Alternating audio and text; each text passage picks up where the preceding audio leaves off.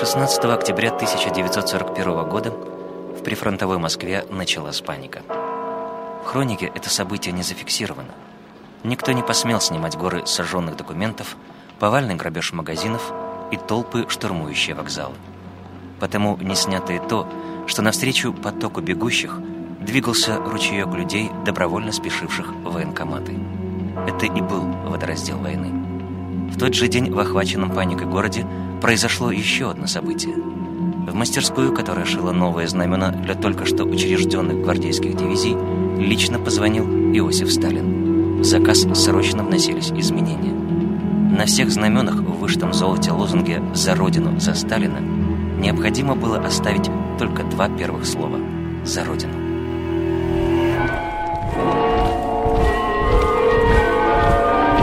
Аудиожурнал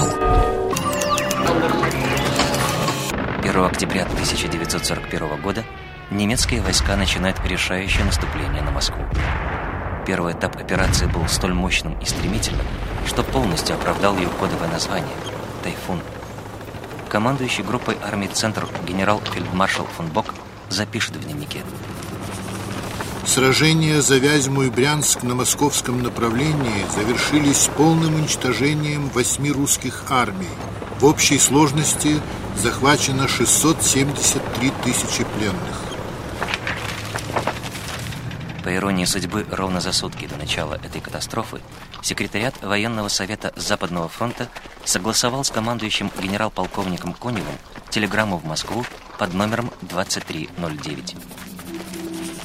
Для проведения ряда мероприятий просим распоряжение об отпуске фруктов разных, виноград, апельсины, мандарины, рыбных изделий, семга, севрюга, икра, пива, кондитерских и виноводочных изделий в ассортименте. Пиршество так и не состоялось. Уже через неделю не было ни Западного фронта, ни его военного совета. Советское партийное начальство разбежалось, и на огромном, растерзанном немецкими танковыми клиньями пространстве воцарились безвластие и анархия с присущими им насилием и грабежами. Брошенные на произвол судьбы люди стихийно создают всевозможные отряды самообороны. Поначалу они возьмут на себя защиту населения от наводнивших леса банд вооруженных десертиров, а затем и от истребительных отрядов НКВД. Как и летом под Минском и Киевом, оккупационным властям останется лишь объединить эти самочинные вооруженные формирования в полицейские подразделения. Патриарх советских диверсантов полковник Старинов вспоминал. Немцы умело воспользовались ситуацией. Получилось, что мы сами подтолкнули местных жителей к немцам. 4 октября подразделение вермахта занимает небольшой городок Локоть в 80 километрах южнее Брянска. К удивлению немецких офицеров, в городе царил порядок. Магазины не были разграблены, улицы патрулировали вооруженные добровольцы, а над горсоветом развивался старый российский триколор. На стол командующего второй танковой армии Гейнца Гудериана ложится справка о человеке, которого городской сход избрал губернатором окрестной земли и передал всю полноту власти. Константин Воскобойник, политический ссыльный, 1914 студентом юридического факультета уходит добровольцем на войну с Германией. С 1918 в Красной армии, в 21 примыкает к антибольшевистскому восстанию крестьян. В начале 30-х заканчивает по подложным документам Институт народного хозяйства имени Плеханова. Немцы воскобойника не тронули. Генерал-полковник Гудериан мудро рассудил, что не имеет особого значения, кто и под каким знаменем обеспечит порядок в тылу его армии. Так родилось необычное государственное объединение, вошедшее в историю как Локотская республика. Идеологию республики Воскобойник представил в манифесте Народной социалистической партии. Полное уничтожение коммунистического строя – закрепление в собственность государства содержимого недр и основных промышленных предприятий, бесплатная передача крестьянству вечное наследственное пользование пахотной земли без права продажи, амнистия всех рядовых членов партии, не запятнавших себя издевательством над народом. На территории, превышающей размерами Бельгии и с населением около миллиона человек, не было немецких комендатур. Республика имела свое правительство. Официальной денежной единицей была не немецкая марка, а советский рубль. Восстановили промышленное предприятие. Работало 9 больниц и 37 сельских медпунктов. Каждая деревня имела свою школу. Были открыты даже интернат для сирот и дом престарелых. Впрочем, подобное происходило практически везде, где до прихода охранных дивизий Министерства по делам оккупированных территорий ситуацию контролировала военная администрация вермахта. Секретарь ЦК КПБУ Короченко отмечал. Абсолютное большинство гражданского населения не желало продолжать борьбу против немцев, а пыталось разными способами приспособиться к оккупационному режиму. Ставка главного военного командования сообщает. Южнее Ильменского озера были наголо разбиты германскими войсками под командой генерала Буша. Вопреки официальной советской пропаганде, немецкое военное командование не репрессировало даже коммунистов. Они просто обязаны были регистрироваться в местных комендатурах. Более того, их, как опытных управленцев, старались привлечь к руководству всевозможными управами и бургомистратами – в результате уже к осени каждый четвертый руководитель оккупационной администрации был бывшим членом ВКПБ. Так что по плотности партийной прослойки можно даже говорить о направляющей и руководящей роли партии большевиков коллаборационистском движении. Тактику так называемой «мягкой оккупации» поддерживало практически все руководство вермахта.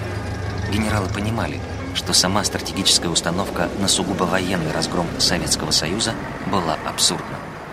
Полторы сотни немецких дивизий не могли оккупировать, а тем более удержать такое огромное пространство. Саботировались даже инструкции высшего политического руководства Рейха. Гейнс Гудериан писал в дневнике. Приказ о репрессиях в отношении гражданского населения, по единодушному мнению моих командиров, создавал опасность подрыва дисциплины, поэтому я запретил его рассылку в дивизии и распорядился отослать обратно в Берлин.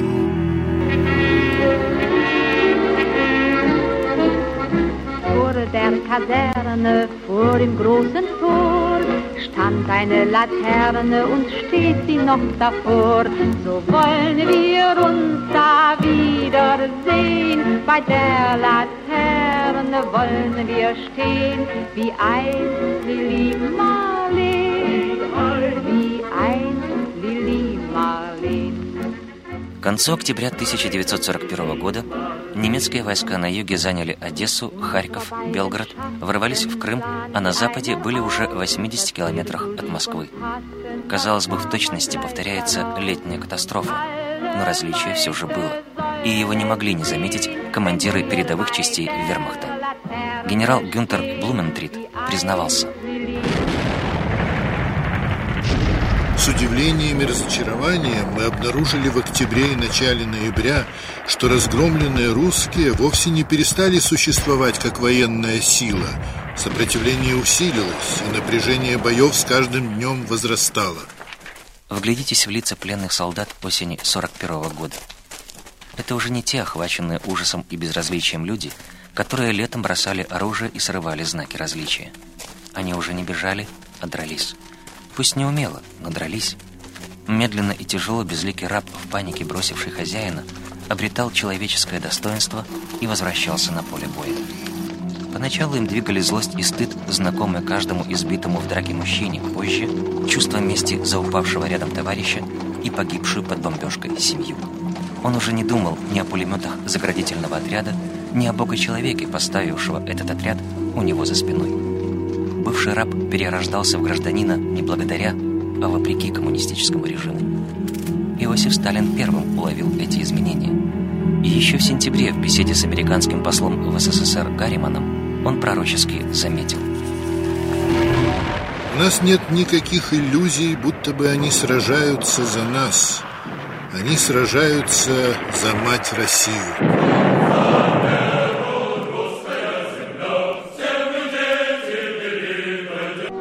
Осенью 41-го, по постановлению Государственного комитета обороны, были призваны военнообязанные последних возрастных категорий 1895-1900 годов рождения.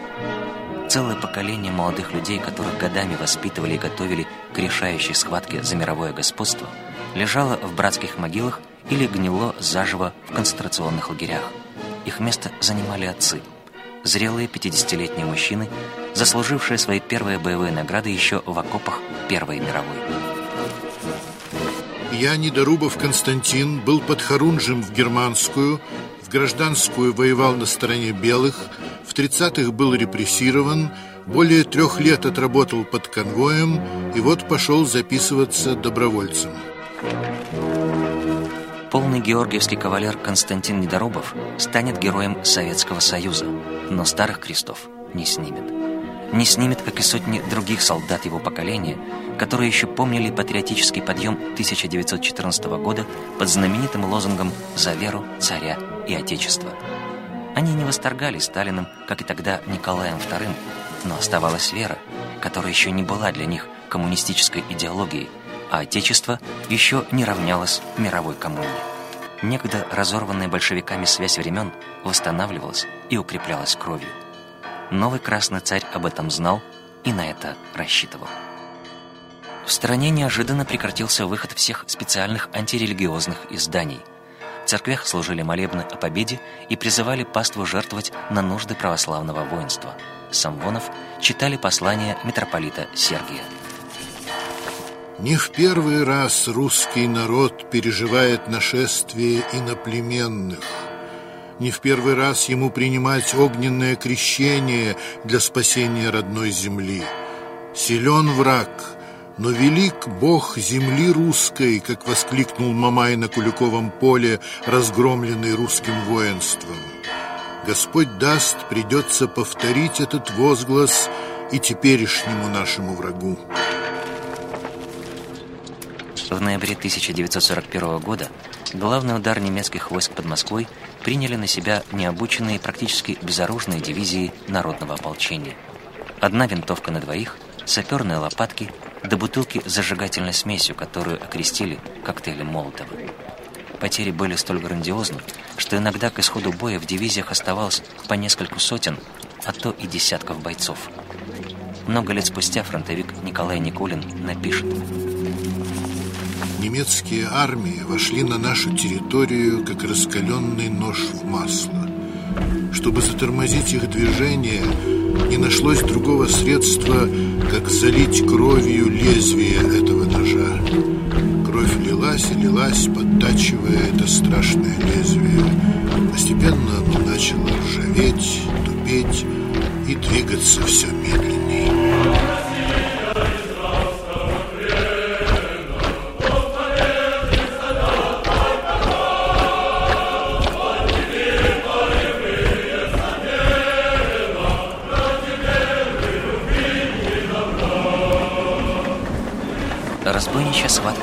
Передел мира заканчивалась.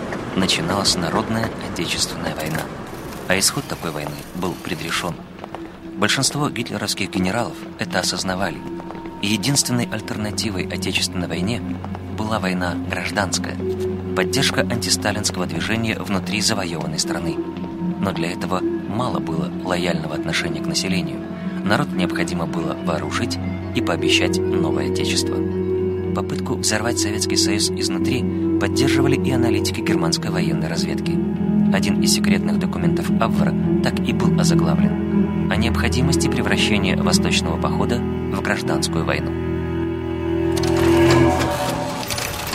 Миф о том, что на стороне нацистов воевала всего лишь жалкая кучка отщепенцев, был создан Сталиным еще во время войны – в исторической литературе их обычно называли власовцами по имени генерала Андрея Власова, который в 1942 году добровольно перешел к немцам и начал формировать русскую освободительную армию РОА. Армия Власова действительно была невелика, но и составляла ничтожную часть от общего числа советских граждан, служивших на стороне Германии первые же недели войны вермахт столкнулся с массой перебежчиков, для содержания которых пришлось даже создать несколько специальных лагерей.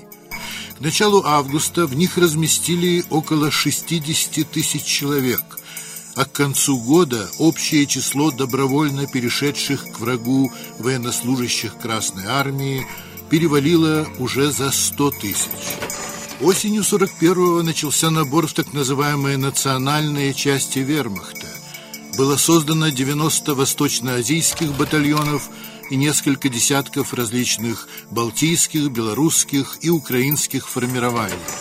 Но самыми многочисленными национальными подразделениями в вермахте стали русские казачьи войска. 22 августа 1941 года на сторону противника почти в полном составе перешел 436-й полк Красной Армии. Перешел со знаменем и во главе с командиром майором Кононовым. Уже в сентябре Кононов сформировал первый казачий полк, а через год в составе вермахта воевало более 20 донских, кубанских, терских казачьих полков. Из летчиков, перелетевших к немцам на своих самолетах, была сформирована русская авиачасть Люфтваффе под командованием полковника Мальцева. Среди них были даже два героя Советского Союза – истребитель капитан Семен Бычков и штурмовик старший лейтенант Бронислав Антилевский. Наиболее массовым было зачисление советских граждан в подразделения вермахта в качестве так называемых добровольных помощников Гильфсвиллиге или сокращенно ГИВИ. К октябрю 43-го в германской армии числилось 600 тысяч ГИВИ, которые были включены в стандартный штат немецкой пехотной дивизии в количестве 2000, что составляло 15% от общей численности личного состава. Масштабы беспрецедентного в истории Второй мировой войны сотрудничества с оккупантами были столь велики, что командованием вермахта был создан специальный пост инспектора восточных войск. Под началом генерала Эрнста Кестринга оказалось почти 8% всех людских ресурсов, использованных Германией на военной службе, в том числе 400 тысяч русских, 250 тысяч украинцев, 195 тысяч литовцев, латышей и эстонцев, 180 тысяч представителей народов Средней Азии. Можно спорить, применим ли к происходившему термин «гражданская война», но другие слова подобрать трудно.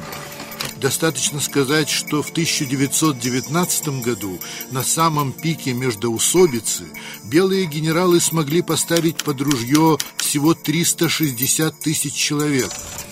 Два десятилетия спустя против Красной Армии выступил уже миллион двести тысяч.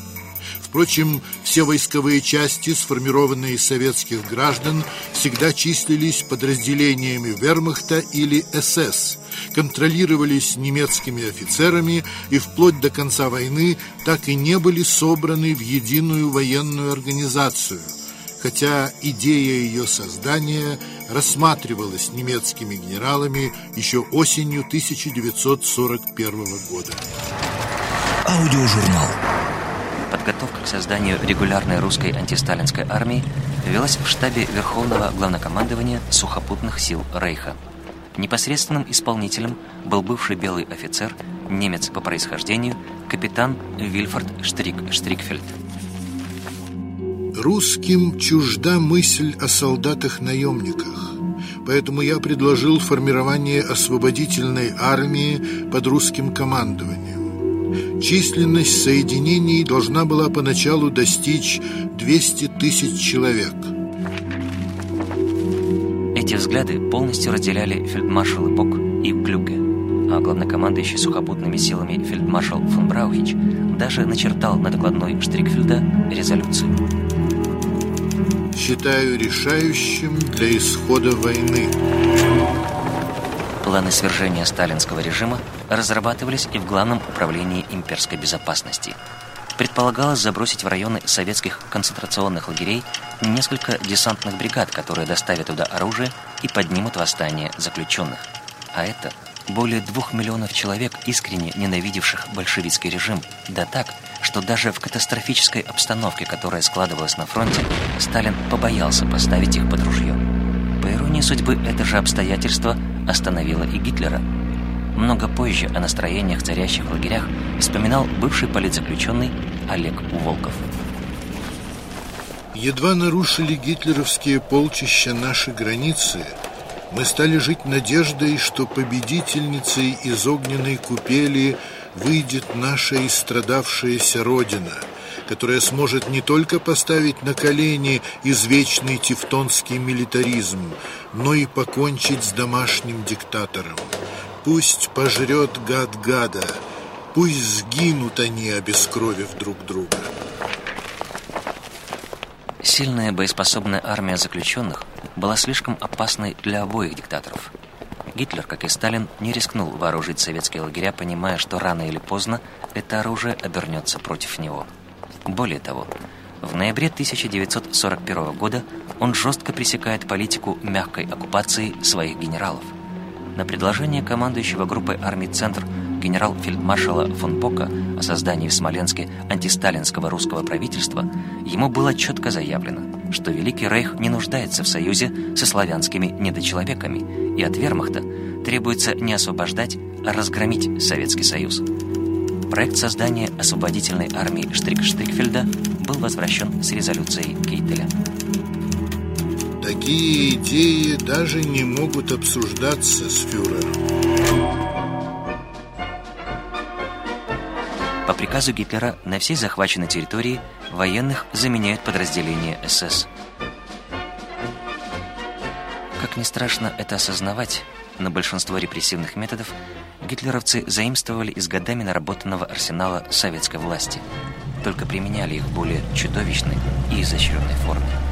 Ведь те же концлагеря были изобретением Владимира Ленина.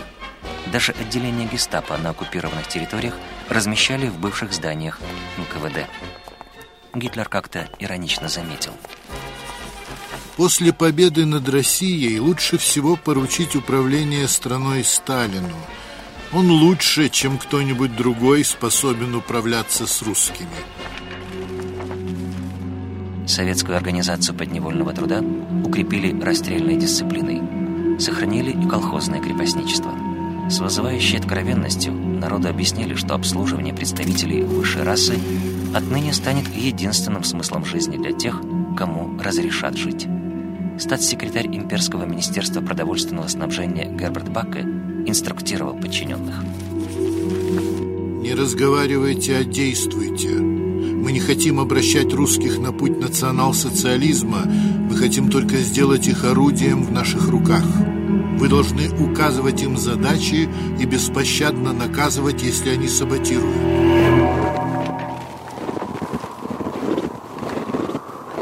ноябре был отменен приказ об освобождении военнопленных и ужесточен режим лагерей. В результате от ранних морозов, голода и болезней погибло почти 2 миллиона человек.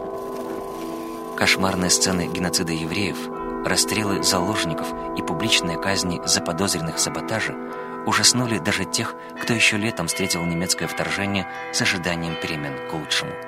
Миллионы людей постепенно начинали осознавать, что война идет уже не ради освобождения очередных братьев по классу, не ради окончательного торжества мирового коммунизма, а для того, чтобы они, их семьи, их дети просто остались живы.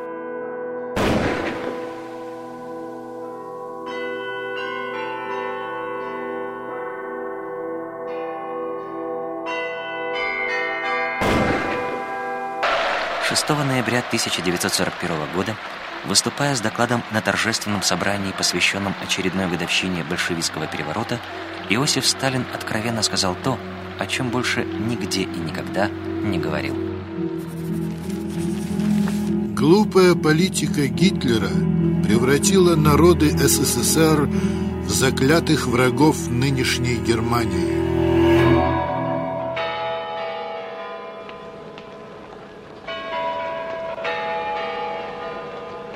На следующий день великий вождь будет принимать парад уходящих на фронт войск. Товарищи красноармейцы и краснофлотцы, командиры политработники, рабочие и работницы. В своей речи он не будет призывать следовать примерам мужества кого-либо из официальных героев революции или гражданской войны.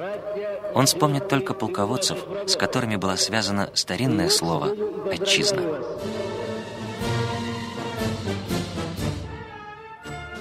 Прямо с Красной площади войска уходили на передовую. Вождь смотрел на уходящих солдат и понимал, что эти люди идут умирать не за него, и уж тем более не за торжество построенного им концлагерного социализма. Просто в 41 году Родины без Сталина уже не существовало. Если воюешь за Родину, значит воюешь и за Сталина.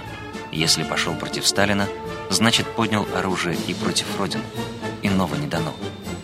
Многие идущие мимо трибуны это тоже понимали. Народ должен был сделать выбор, и он его сделал. А сделав, готов был отдать за него жизнь. И этих человеческих жизней у Сталина было гораздо больше, чем у Гитлера.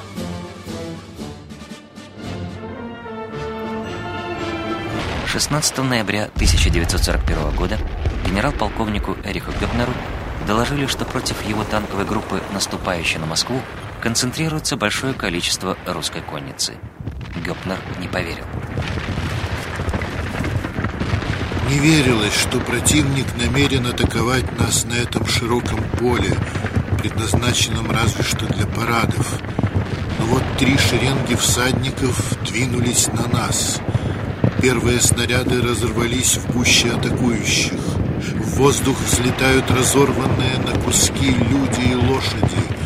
Немногие уцелевшие были добиты огнем пулеметов, но из леса уже несется в атаку вторая волна всадников.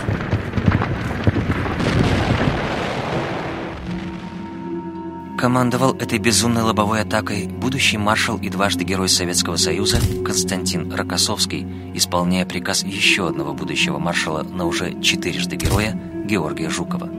Приказ был выполнен беспрекословно, и из двух кавалерийских дивизий в живых остались только 800 человек. Генералам все сойдет с рук, потому что к концу 41-го уже выработалось универсальное правило всей будущей войны, и звучало оно предельно просто – любой ценой. Через несколько дней в Берлине министр по делам вооружений и боеприпасов Фриц Тот откровенно заявит Гитлеру – в военном и военно-экономическом отношении война уже проиграна и необходимо политическое урегулирование. Министр имел в виду безграничный человеческий ресурс русских. Его даже сравнивать нельзя было с немецким. И если раньше была надежда на превосходство в технике, которую удалось создать во время летней кампании, то к началу ноября она тоже развеялась. Из Мурманска и Владивостока уже шли на фронт эшелоны с английскими и американскими танками и самолетами, боеприпасами и продовольствием. Миф о том, что военные поставки Англии и США Советскому Союзу не сыграли никакой значимой роли в войне, создавался еще в конце сороковых, но окончательно оформился во времена Леонида Брежнева. В середине 70-х СССР отказался выплачивать долг по Ленд-Лизу, программе военно-технической помощи союзников, которую советские историки начали именовать не иначе как так называемая, и которая по стоимости на 1945 год оценивалась в 11 миллиардов долларов. К примеру, за годы войны так называемая помощь составила 12 700 танков, 8 тысяч зенитных орудий, 152 тысячи единиц стрелкового оружия, 427 тысяч автомобилей и тягачей, 23 тысячи паровозов, вагонов и железнодорожных платформ. Особо ощутима была поддержка военно-воздушных сил – союзники поставили в СССР 2,5 миллиона тонн авиационного бензина, что составило почти 40% от собственного производства страны, и 250 тысяч тонн алюминия. Из этого алюминия можно было построить 100 тысяч истребителей и бомбардировщиков, почти столько, сколько и произвели советские авиазаводы за всю войну было передано и 22 150 готовых самолетов. На истребителях Китти Хаук сражался дважды герой Советского Союза Петр Покрышев, на Харрикейнах дважды герой Советского Союза Борис Сафонов, на аэрокобрах трижды герой Советского Союза Александр Покрышкин. Львиная доля поставок приходилась на первый, самый тяжелый период войны, когда огромные территории были оккупированы и военное производство в важнейших отраслях сократилось от 30 до 70 процентов. Тысячи эвакуированных оборонных предприятий до лета 1942 года работали в основном на сырье союзников. Достаточно сказать, что за весь военный период поставки по стратегическим материалам составляли от советского производства по меди и бронзе почти 70%, по порохам и взрывчатке 53%, по броневому листу 46%, по металлорежущим станкам 39%. Да и на фронтах потребности Красной Армии в обмундировании, медикаментах и особенно в продовольствии во многом покрывались за счет ленд-лиза. Несомненно, по сравнению с человеческой жизнью, доля оружия в цене любой победы ничтожно мала, но иногда даже маленькая толика может поколебать чашу весов. Анастас Микоян как-то откровенно признался.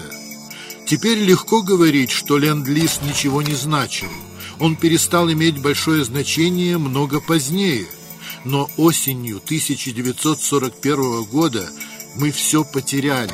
Если бы не ленд-лиз, не оружие, продовольствие, теплые вещи для армии и другое снабжение, еще вопрос, как обернулось бы дело.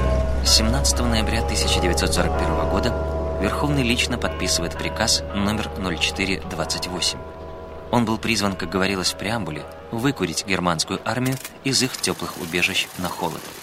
В военкоматах немедленно начали отбор молодежи для спецшкол НКВД.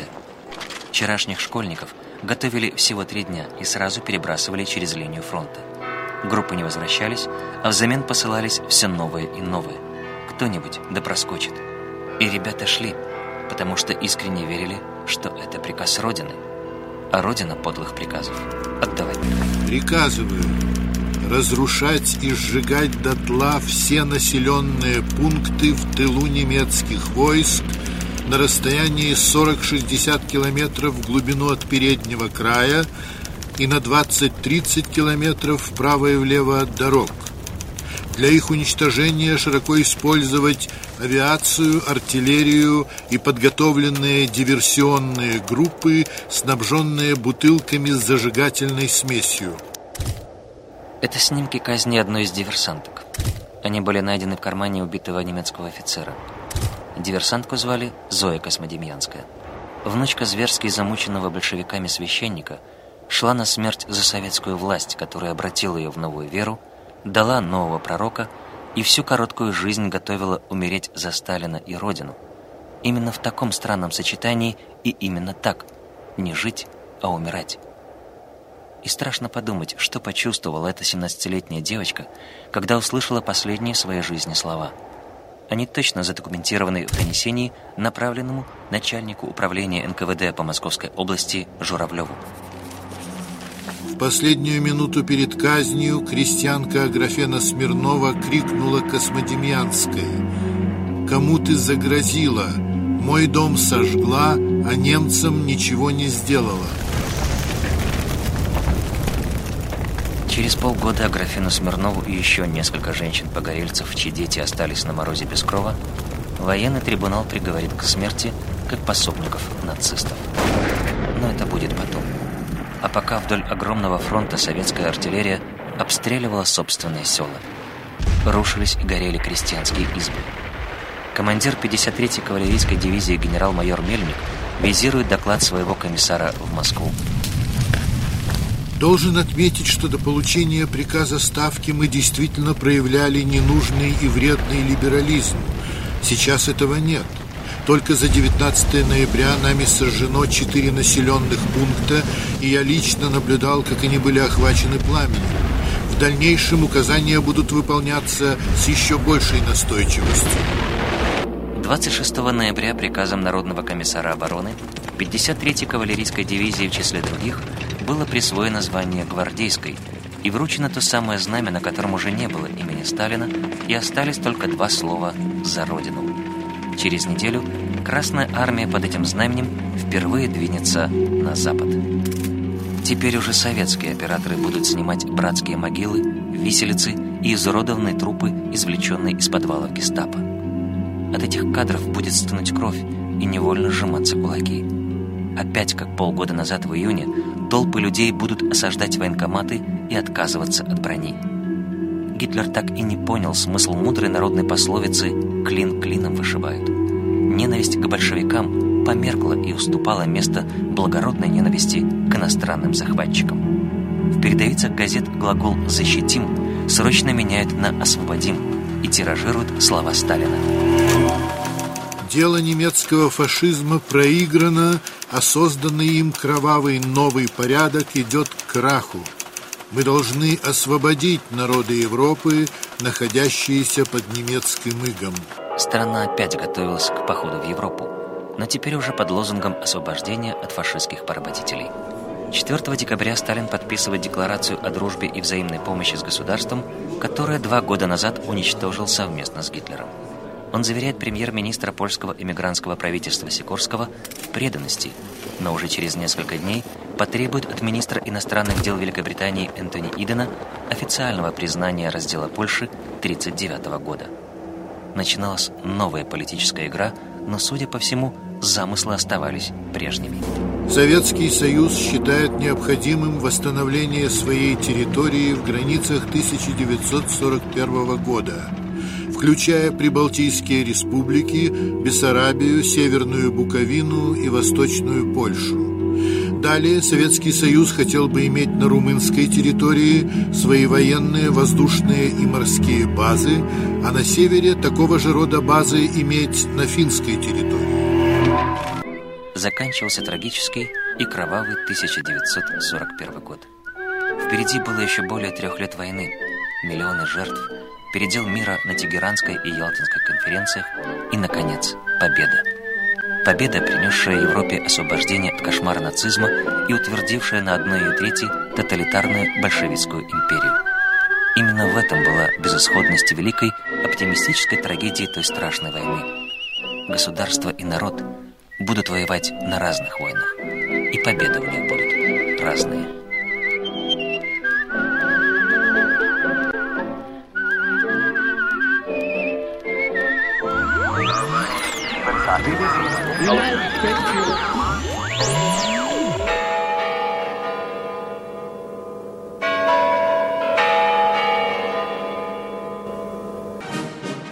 Летом 1945 года маршал Жуков, вот он принимает парад победы, простодушно объяснял генералу Эйзенхауэру.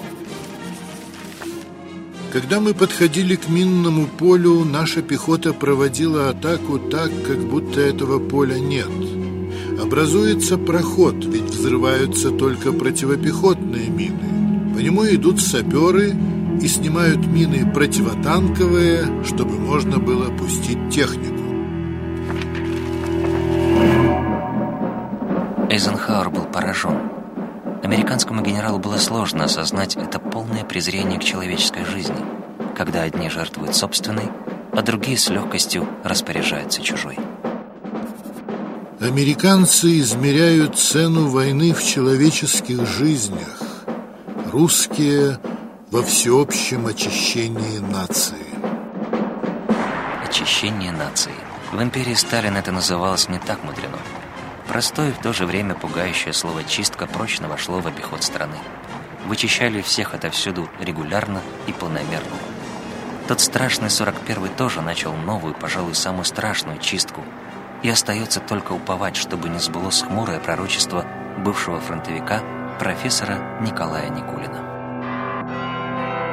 Те, кто победил, либо полегли на поле боя, либо спились, подавленные послевоенными тяготами. Остались у власти и сохранили силы другие. Те, кто загонял людей в лагеря, те, кто гнал бессмысленные кровавые атаки – на войне особенно отчетливо проявилась подлость большевистского строя. Как в мирное время казнили самых честных, интеллигентных и разумных людей, так и на фронте происходило то же самое, но в еще более открытой и омерзительной форме.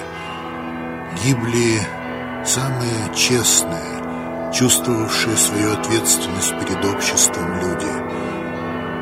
Надо думать, это селекция народа, бомба замедленного действия. Она взорвется через несколько поколений в 21 или 22 веке, когда отобранная и взлелеянная большевиками масса подонков породит новое поколение себе подобных. Аудиожурнал